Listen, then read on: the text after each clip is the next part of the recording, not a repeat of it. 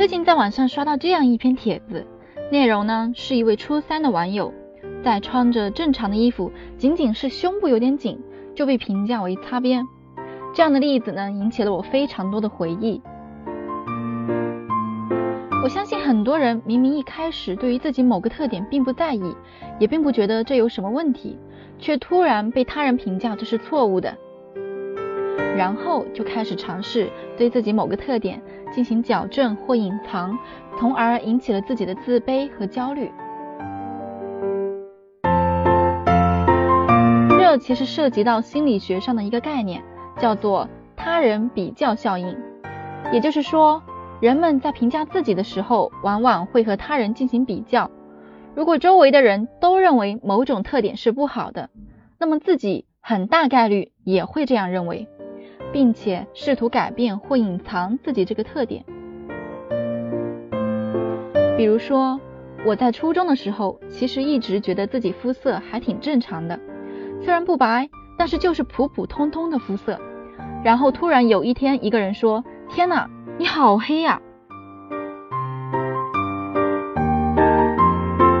从此我就开始疯狂美白，用一个初中生仅仅有的能力。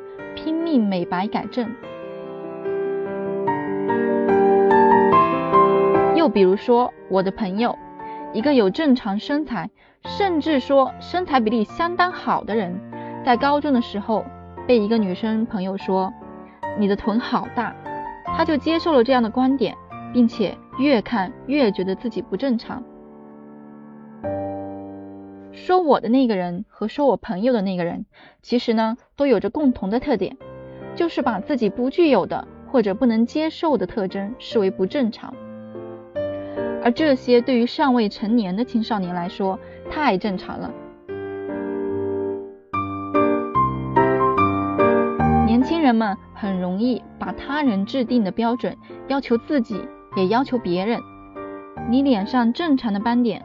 你本来从来没有注意到，有一天突然刷到视频，被博主说怎么怎么掩盖，怎么怎么消除，因为有这些东西是多么的罪恶。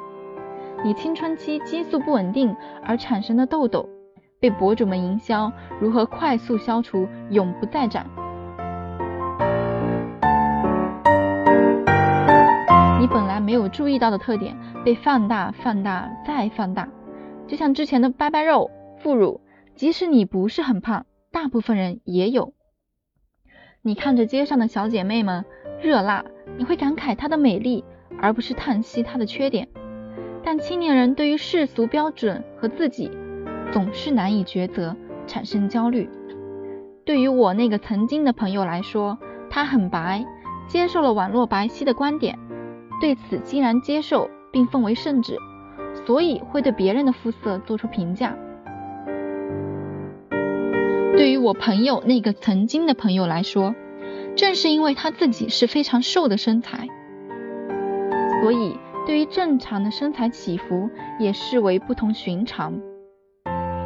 对于那个说别人擦边的同学来说，要么因为自己过于隐藏，要么无可隐藏，所以对于所有紧身之处，皆是视为刻意而之，引起他人歹念。